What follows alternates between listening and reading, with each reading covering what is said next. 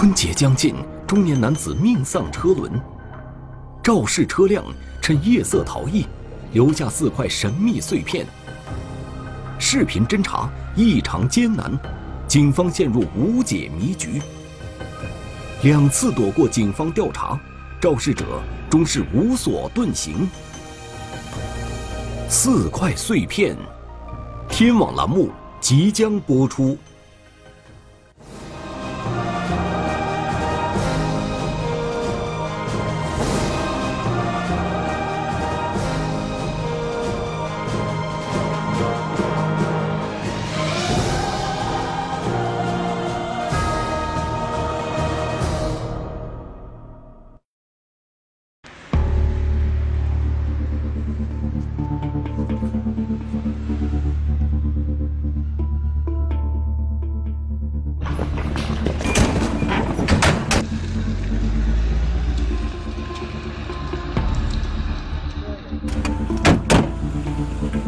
那块有个碎片，你往照去了啊，就那个，这个地方没有刹车印啥的。二零一七年一月十三日，农历腊月十六，这天晚上六点多钟，围场满族蒙古族自治县交通警察大队的民警紧急出动，他们进入了大头山乡大桥西侧的一个事故现场。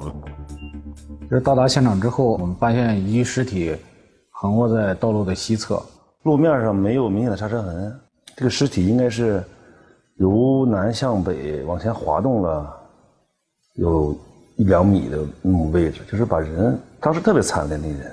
哪块的他是？就这个，就这个嘛。前前一块村是大头山村。前怀村。前怀村几组？一组。当时了解到这个死者就是当地村民，然后是饭后到这个公路上遛弯呃，然后遭遇这个车祸。嗯，由于当时这个是冬天，天黑的比较早，完了当时这个事发地段，嗯，前后都没有这个住户，所以这个也也没有发现有目击证人。经过初步勘查，警方确定，这是一起交通肇事逃逸案。因为当时案情比较紧急，时间也临近春节，我们马上成立了专案组进行调查走访。现场勘查是第一要务，民警首先要搜集现场的遗留物，以此寻找肇事车辆的蛛丝马迹。那就把捡捡起来吧。捡这里头。捡这里头。还是帽子，还这这块这块这两块，哎，对，那就这点东西。在现场，物证提取从死者散落在路上的物品开始。重要的发现，在距离死者三米远的地方，那是一片微小的银灰色的碎片。在不同的方向上，民警一共提取了四块碎片，大概在两至三厘米那么大一个碎片，它们自身还对不上，就是不是在不是在一个部分脱落下来的。尽管碎片上没有血迹。但却是与死者物品混在一起的，由此，民警判断，碎片很可能是肇事车遗留在现场的。因为现场那块是一个，就是，呃，前面那个前后没村庄，中间风特别大那个地方，你稍微有轻点的东西，已经让它吹的已经没有东西了。怀疑这个碎片应该是车的前杠装饰罩部位，因为它那个是。呃，反亮光的。然而，仅凭现场的这四块碎片，民警很难判断出肇事车的车型。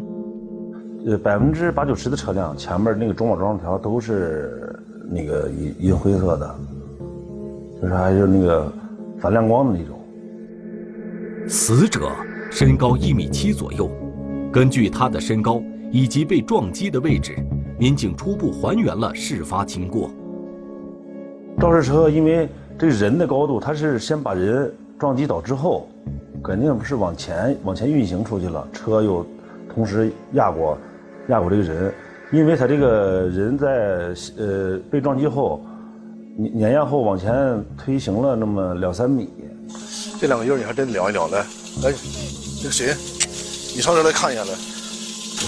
你看这个印儿啊，看这块儿、那块儿、那块儿、那块儿，它一直有这印儿，看到吗？这印儿一会儿这宽度咱得量一下子。你要你看，你看它是它有它有关系在里面的。无论如何，这四块碎片是现场提取到的最有价值的东西。民警需要综合现场的所有信息，对肇事车辆的车型进行判断。然而，是大型车辆还是小型车辆？办案民警之间出现了分歧。呃，怀疑是小型车，因为小型车底盘低，它一下子压不过去，它只能把人往前带。但是没有，但是没有二次碾压的痕迹，就是一个车碾压一次就过去了。当时怀疑的是小型车辆还是？肇事车是小型车辆，也只是一种推断。没有确凿证据的时候，大车小车都值得怀疑。排查从监控着手。你刚刚说那个监控就是这个这个加油站的？对，这个加油站的有。有。你说林都有？你说林场是哪？林场在下边，下边就在这个加油站这，跟这个上面这小库哪一小库都有监控。对，还有这饭店里。这上面呢？上面没有。上面是加油站。由于发生事故的路段远离村庄，周围比较偏僻，最近的天网视频监控也在距离事发地十公里外，因此，民警只能借助附近的民用监控进行车辆排查。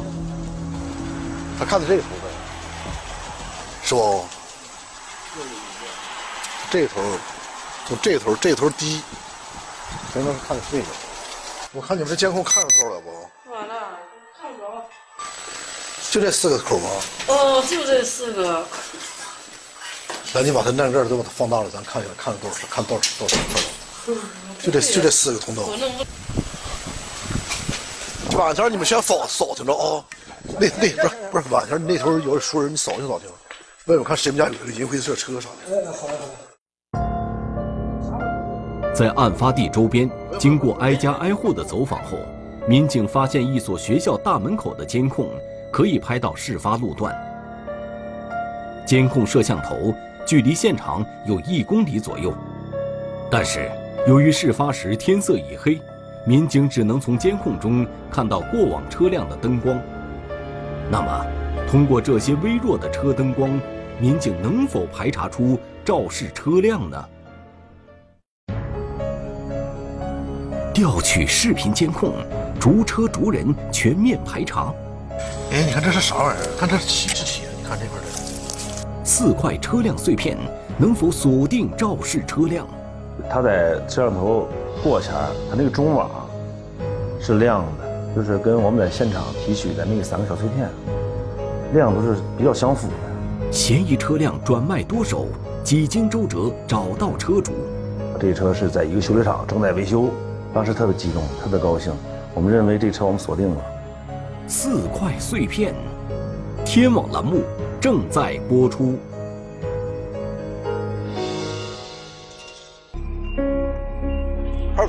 二零一七年一月十三日，围场满族蒙古族自治县大头山乡大桥西侧发生了一起交通肇事逃逸案。经过勘查，民警只在事故现场。提取到四块疑似肇事车辆遗留的碎片，事发路段处于天网监控的盲区，距离事发地一公里左右的学校监控只能看到灯光，无法查找肇事车辆。民警转而寻找死者生前的踪迹。通过一个民用的超市监控，发现这个死者，呃，发生事故之前，曾经在这个监控出现过。监控显示，当天十七点二十五分左右，一个人影摇摇晃晃地出现在监控中。此人正是死者黄某军。当时他正从超市门前走向事发路段。警方接到报警的时间是十八点十分，也就是说，事故发生的时间应该是在十七点二十五分到十八点十分之间。监控清晰度不够，只能看见。一缕灯光，我们就对附近的两个卡点的公安卡点的录像进行全面筛查，对所有的过往车辆逐句排查，缩小范围，两处卡口位于幺幺幺国道上，一处是在石桌子，另一处是在牌楼。这两个卡口都距离事发地十公里左右。把大车、小车，呃呃，这个事事故时间段这个期间过的车，呃，都都得拉网式的排查一遍。前前后后应该有五十多辆吧。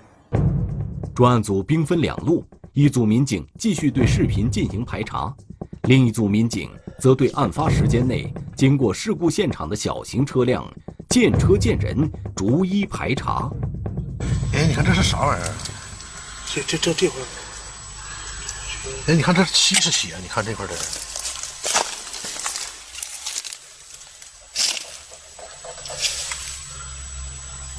红漆是吧？这不还这不还一留住呢吗？是吧？是漆吗？这挺长时间了，这可是漆。根据案发时间段的推算，民警通过监控排查行驶异常的车辆，这其中就包括一辆中华 V 五轿车。因为他路过事故那个事故地点，在过事故地点没多远的地方，在一个路口的地方，他减速了，就速度特别慢了，然后拐到路口里去了。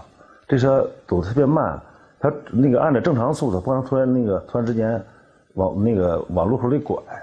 我们认为他是逃避某些东西。确定了这辆中华 V 五轿车的牌照后，民警很快找到了这辆车。对吧？等一会儿先别问他，等一会儿咱看完之后再问他。问他过来看着那个人了没？是不？再往后来了再，让后来的让下一人，先先看前面。嗯，让后来点，再倒，倒，倒，哎，接着下，行，行，灭他，灭他，灭他吧。手刹勒好了啊。哦，下。民警仔细检查了这辆车的前脸和底盘，并对车主进行了询问。来，我问问你啊，你那天是不是那天下午晚上傍晚前回来的吗？对对，你回来的时候，然后在桥那头，你看着一个人吗？没有啊，啊，没有，一个走着的人，你没看着吗？没有，没注意啊。道上没有血红淋拉的人在躺着啥的不？小拉躺着没有？那我过前我给压上了，要有。车辆没有损伤，也没有近期维修过的痕迹，车主对事发当天行驶过程的描述也没有破绽。有逼不是这个车，要不是这个车，那个那那个车道没过来，那车，那他过的时候全可能没发生呢，那种了还，对吧？尽管事故现场遗留下了四块小碎片，但此时专案组民警无法从碎片本身解读出更多的信息，因此，民警只得继续将希望寄托在视频监控排查中。这一次，目标集中在一辆奥迪 A8 轿车上。因为 A 八这个，它在摄像头过前儿，它那个中网是亮的，就是跟我们在现场提取的小碎片亮度是比较相符的。四块碎片会是奥迪车中网掉落的吗？呃，因为算太小，是二三厘米那么大，二三厘米平方，一两厘米平方那么大，因为就是在监控里看不着它有缺损的程度，所以我们感觉奥迪嫌疑特别大。因为要从那个力度来看，我们怀疑就是说，要是普通的轿车，应该不会这个把人撞得那么惨，它会要是普通轿车会掉很多东西的，所以说我们当时认为要是嗯应该是比较结实的好的车。这是一辆辽宁牌照的黑色奥迪 A8 轿车。根据车辆登记的车主信息，民警马不停蹄地赶到辽宁盘锦市，找到了车主。我这车卖了，卖了多少钱呢？呃，七十多吧，忘了，这都七六七年的事儿了。是哪的人这是？海城，海城什么地方的呢？我就知道他在银行上班，是哪个银行知道不？农村信用社。车卖了，车辆登记的信息并没有进行更新，这是专案组民警始料未及的。根据第一任车主提供的线索，民警第二天就找到了这辆奥迪 A8 的第二任车主。然而，第二任车主却拿给民警一份买卖车辆合同。原来，这辆车他只开了一个多月，便又转手卖给了他人。买那车的人是哪的？是吧？最终，在赤峰警方的协助下，专案组民警在赤峰市一家修理厂找到了这辆黑色奥迪 A8 轿车。这车是在一个修理厂正在维修，当时特别激动，特别高兴。我们认为这车我们锁定了，因为已经找他五天五六天了。你这一天天的。你这俩是互换的啊？这都是互换的，这些个，整个前后这些东西全是互换的。啥时候换的？好长时间了，一个多月了。在道上出点啥事吗？没有啊。啊？没有啊。你上哪来？你上？张家口。从张家口回来。啊。行，你看弄着行吗？把这开到架子上，我看看车底盘，行吗？没问题。后来我通过就是他们这个那个修理厂，他有那些那个工具，将这车升起来，把底盘、前后底盘、前后杠有没有重新换的痕迹，我都排查了。民警对这辆车里里外外进行了细致的检查，然而他们没有发现任何疑点。换的都是机器内部的件，没有外部的东西。还有这车也被我们排查掉了，也不是那个嫌疑车辆。此时已经是一月二十三日，农历腊月二十六了，距离事发已经过去了十天，距离春节更近了。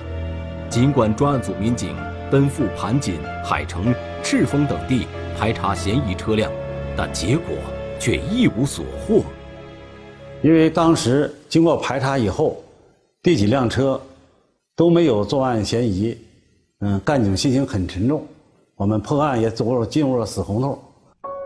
现场发现的四块碎片究竟属于车辆的什么部件？专案组如何才能找到与之匹配的肇事车辆？如何才能打破目前的僵局呢？一份尸检报告。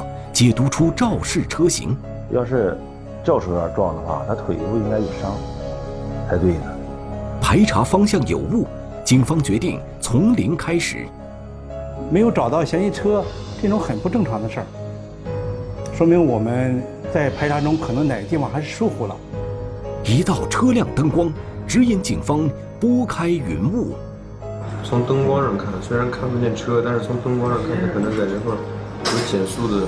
一个过程，三十七秒的时候，你看，都在这儿已经亮灯了。四块碎片，天网栏目正在播出。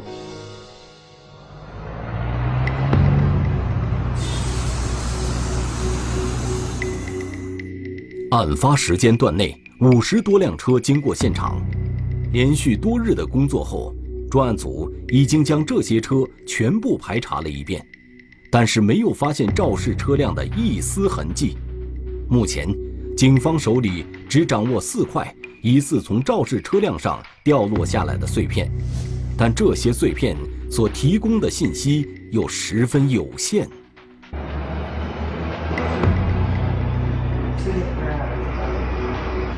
这个现场呢，嗯，在勘查的时候勘察的很仔细，啊，刘大队然后带着我们去的。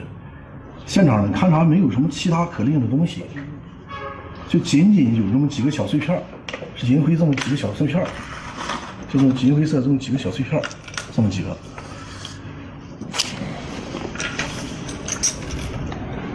用它呢，用它来推断这个车型呢，是大车还是小车，还是小货车，还是面包车，还是小轿车？现在仅仅通过这几个小碎片还定不了。另外现在这车啊，它不一定说是你局部是银灰的，它整个是银灰的。现在也也做不到，也有的车然后是局部是银灰，整整车不是这个色儿的。疑问存在，分歧也就存在，案件侦破停滞不前，专案组每一位民警都心急如焚。时间越长，这个案子破的难度越来越大，怕他在短期之内把车修复好了，只能最快时间去查找这个车辆。可是，又该从何处下手去查找肇事车呢？正当专案组民警一筹莫展之时，死者的尸检报告给警方指引了方向。说当初呢，这个死者只是头部损伤，然后，呃，按高度说，因为他先撞击出去，然后车再碾压他，他应该腿部要是轿车撞的话，他腿部应该有伤才对呢。然后感觉方向不对了。从死者的头部伤情来看，死者应该受到了车头部分较高的平头货车的撞击，而不是车身较低的轿车的撞击。于是，专案组决定对案发时间段内的视频监控重新进行排查。这一次，把焦点集中在大货车身上。很快，民警从中发现了一丝端倪。监控显示，当天十七点三十七分左右，一辆速度较快的货车在一处弯道超过了一辆正常行驶的货车。经过辨认，正常行驶的货车是 GH 牌照，白色车头；超车的货车是蒙地牌照，红色车头。呃，按照正常这个规律，应该是，呃，红色的货车要比白色的货车快，但是这个到了。呃，下一个卡点的时候呢，我们发现这个两辆这个货车是，呃，同时经过卡点的，所以说从这一点能说明这个，呃，红色的厢式货车，在这个，呃，就是卡点之前的路段有停留或者是，呃，减速的这个过程。这个微小的细节之前并没有被民警注意到，这其中一定有玄机。当时红色货车在超车之后，是否减速或者停车了呢？又或是后面的白色货车加速赶上了红色货车？为了求证当时的情况，专案组民警分别找到了这两辆货车。那车那道上那有人啥的还看不着？那没看着有人吧呀？你不是超了一个大货吗？上上桥上你就超个大货吗？上桥好像超超一个。你超了个货车。超个货车，超一个车好像是。那货车好像是速度太快，我夹子。是，你超完货车，你再往前一走，然后前面那块有事了，是咋回事？你看清楚了吗？没清楚，没几会儿。现在这这事也不也不敢往后站，站怕累哈。我也不敢看。初步看看他神态表现，没有发现什么异常，然后给我感觉是是是一个比较老练的人。他他肯定不承认，他只能承认他说我从那经过了，我没有出过事也没有碰过人在第一次排查时，民警就已经见过这辆蒙地牌照、红色车头的货车司机了。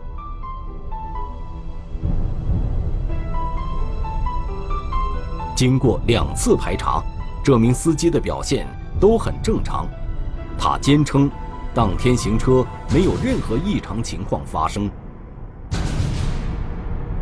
然而，民警找到 GH 牌照、白色车头的货车司机时，他却说在事发地点看到了意外情况。我我可知道不是啥好事。他说的是，我过前已经有现场了，有事故了，然后事故就是道路西侧躺着一个，就是呃有一个类似于口袋、麻袋之类的东西。这两名司机的说法大相径庭，那么他们之间究竟是谁说了假话，又为什么要说假话呢？视频显示，在这两辆货车之间并没有其他车辆通过，这说明肇事车辆很可能是这两辆货车中的一辆。不过，民警在对这两辆货车进行检查后，并没有发现他们有肇事的痕迹。这让专案组的民警们再一次如坠迷雾。我们就觉得怎么就这么失望？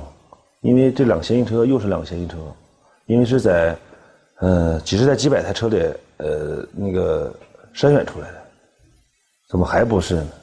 当时已经临近春节，我们觉得这种肯定不可能啊，因为监控我们的监控是完整的，这样的话，他从监控区过，没有找到嫌疑车。这种很不正常的事儿，说明我们在排查中可能哪个地方还是疏忽了，可能是没有看太仔细。尽管接二连三的遭受挫折，但专案组民警并没有气馁，他们再一次回到原点，对监控视频展开更为细致的排查，逐帧进行甄别，不放过任何一个细节。你看，就是五分五五十五分三十七秒过去的这辆货车略微有一点减速。从灯光上看，虽然看不见车，但是从灯光上看，它可能在这块有减速的一个过程。三十七秒的时候，你看它在这儿已经亮灯了。对，嗯。然后正常，你看，你看，对，有这减速了。它这有一个减减速的过程，不是很明显。因为学校的监控只是有一条线的，呃，那个地方能看清车过，但是因为夜间嘛，看的是灯光。这车经过时，在在在那个学校监控里有一个停顿，因为它有停顿，停顿是他肯定是在这个现场发现过什么东西，或者是就是怀疑他从现场发生过什么事儿，或者是从现场看过什么东西，他才从过了现场以后有停顿。最终，专案组民警一致认为，这两辆货车中嫌疑比较大的是蒙地牌照的红色车头货车。专案组民警再次联系这名司机，想对他的人和车进行第三次调查，但这次这名司机却怎么都不愿意配合警方的调查了。一波三折，肇事司机浮出水面。在承德张三营路段，将该车拦截住，然后把他带回到那个交警大队。谎言搪塞，嫌疑人企图瞒天过海。没一样，就就碰到我，我真没压着。拆解取证，识破红色箱货碎片玄机。这块儿是吧？去比了比了看看，正好。三件嫌疑人侥幸作祟，终难逃法网。当时的那天网不着你那天为啥不说？这不就是人就是因为侥幸心理。四块碎片，天网栏目正在播出。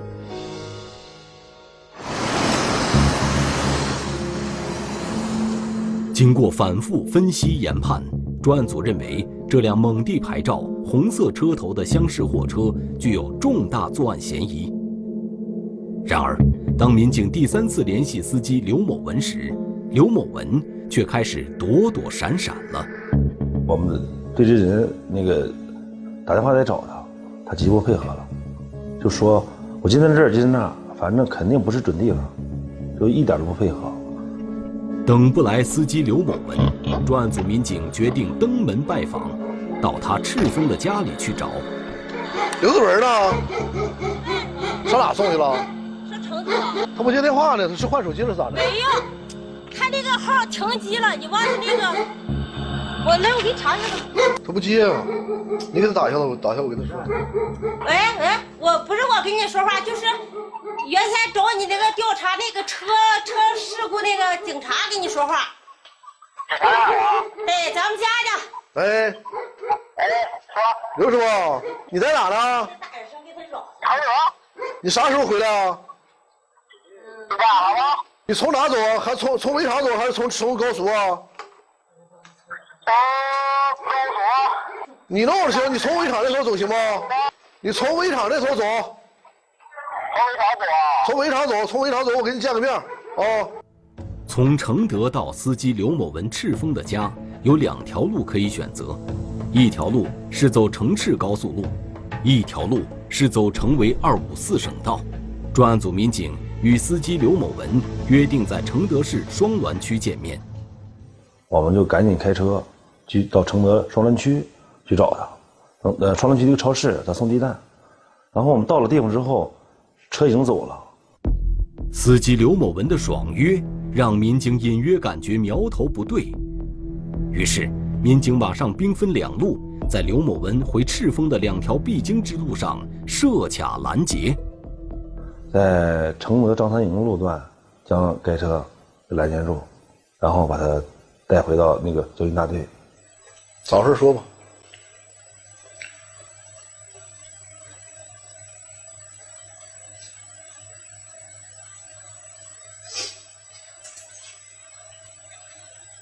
你就不用寻思这么长时间了，这么多天了，这今天今天又接触这么长时间了，又走了一道了，就直接就说咋回事，就直接说争取一个态度，听了吗？